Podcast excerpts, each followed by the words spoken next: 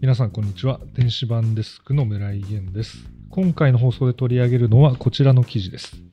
被害女性が告発。パラ代表チームのイタリア人コーチは私をレイプした。日本障害者スキー連盟が管轄する。パラのアルペンスキー代表の代表コーチを務める人物が。今年の1月20代の女性スタッフに対する性加害を複数回行い解任されていたことが週刊文春の取材で分かりました。一体パラ代表チームの中で何があったのでしょうか？この記事について取材をした編集部の中川記者に話を聞いていきたいと思います。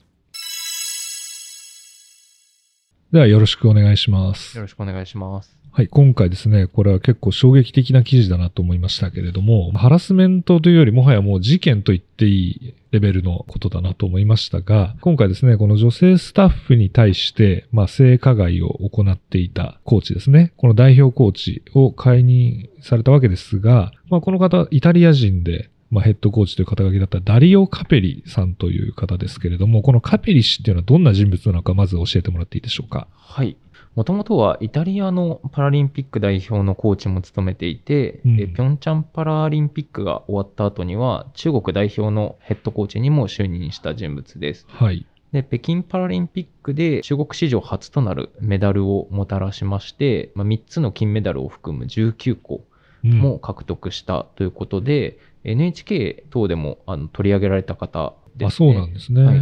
で、まあ、ただその一方で中国代表コーチ時代から女性選手への過剰なボディタッチというものが見られていて、はい。まあ、選手の間でえ大丈夫なんですかという不安の声は上がっていたということですね。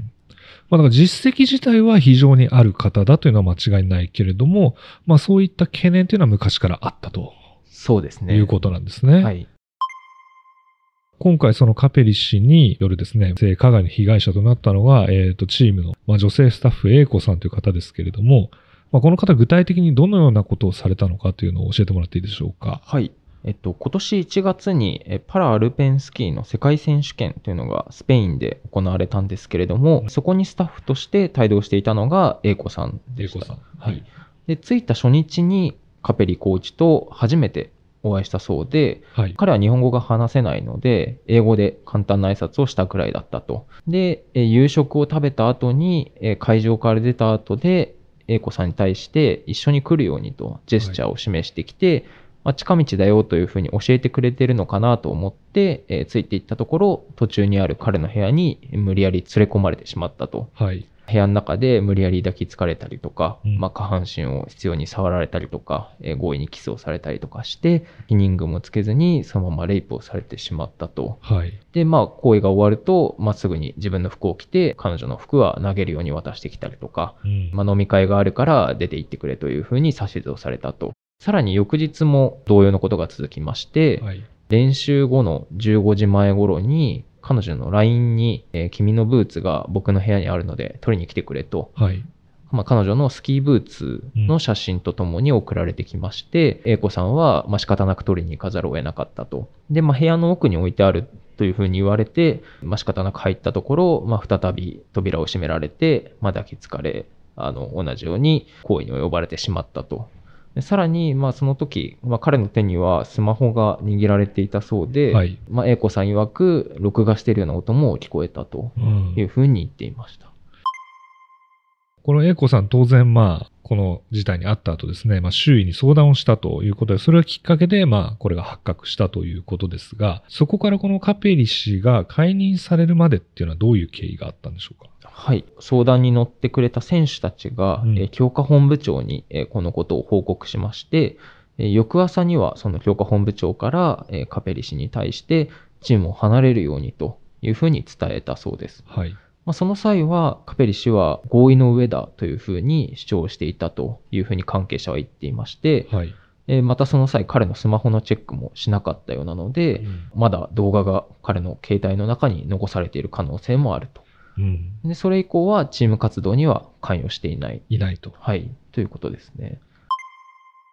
これ A 子さんは今回の記事の中でですね、要は彼が解任されて以降のその連盟側の対応に納得ができないということを言ってると思いますけれども、これ A 子さんが納得できないポイントっていうのはどこなんでしょうか？えっと、まあ、いくつかあるんですけれども、彼女自身はまず被害届を出そうと、刑事事件にしようかとも考えたそうなんですけれども、はい。えーまあ、スペインで起きた事件なので、スペイン当局に被害届を出さないといけないああ、そういうことなんですねと。いうのがあって、日本障害者スキー連盟というところが管轄なんですが、連盟からは届け出を出すと、聞き取り調査などで半年間は帰国できないよとうんいうふうに言われたと。はい。まあ、彼女としては、親に知られたくないという思いがかなり強かったので、はい。もし半年も帰国できないとなると、まあ、親に知られてしまうということがあって、まあ、泣く泣く断念をせざるを得なかったと。うんでまた、その連盟の関係者からは、えーケアをするというふうに言っていただいたそうなんですけれども、えー弁護士の先生とえーカウンセラーの方、それぞれ1回ずつ面談があっただけで、それ以外は特に何の連絡も来ていないと。うん。まあ、彼女としては今後もスタッフとして働きたいという意思はあるそうなんですけれども、そもそも自分が今スタッフとして扱われているのかどうかすらわからない状況だとうん。いうところで、えー非常に困惑していると。また、あの、連盟では、あの、ハラスメント講習をたびたび行っていたそうなんですけれども、別の女性スタッフからは、まあ、事件があった後に自分の身は自分で守らないといけないねとも言われたそうで、うん。まあ、彼女としてはこの発言にもかなり傷ついているというところですね。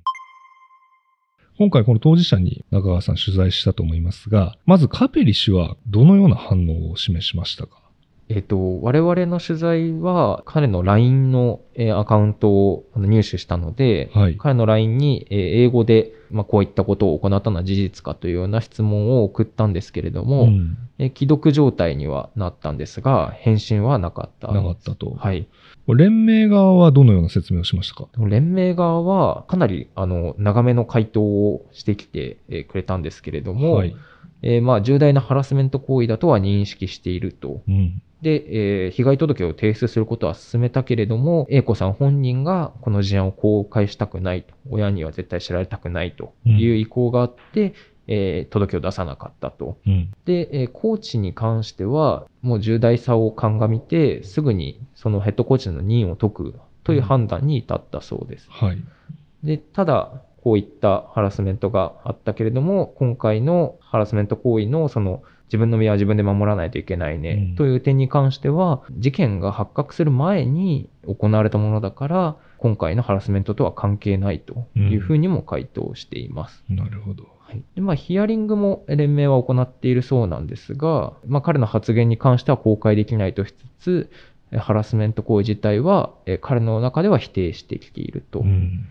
いうことですね。うんで、まあ、また、あの、我々の記事を、あの、まあ、公開すると、まあ、英子さんにとって、あの、非常にマイナスになってしまうと、まあ、彼女の意向をえー最大限組んだ対応をしているので、記事は公開しないようにしてくれとも言われたんですけれども、はい。まあ、我々としては、あの、英子さん本人の、まあ、承諾も得た上で公開をさせていただいているというところですね。そうですよね。ね、被害者の A 子さんの気持ちっていうのはやはり一番大切だなと思いますから、まあ、どういうようなね、形なのかちょっとあれですけど、ぜひ連盟にはね、この A 子さんに対してちゃんとした対応っていうのをしてほしいですよね。そうですね。うんまあ、なかなかやっぱりコミュニケーションエラーなのか、うんまあ、行き違いみたいなものも発生しているようなので、そこはきちんと、あの、連盟側から働きかけて、まあ、聞き取った上で、あの、双方が納得するような形に落ち着いてほしいなとは思います。はい、ありがとうございました。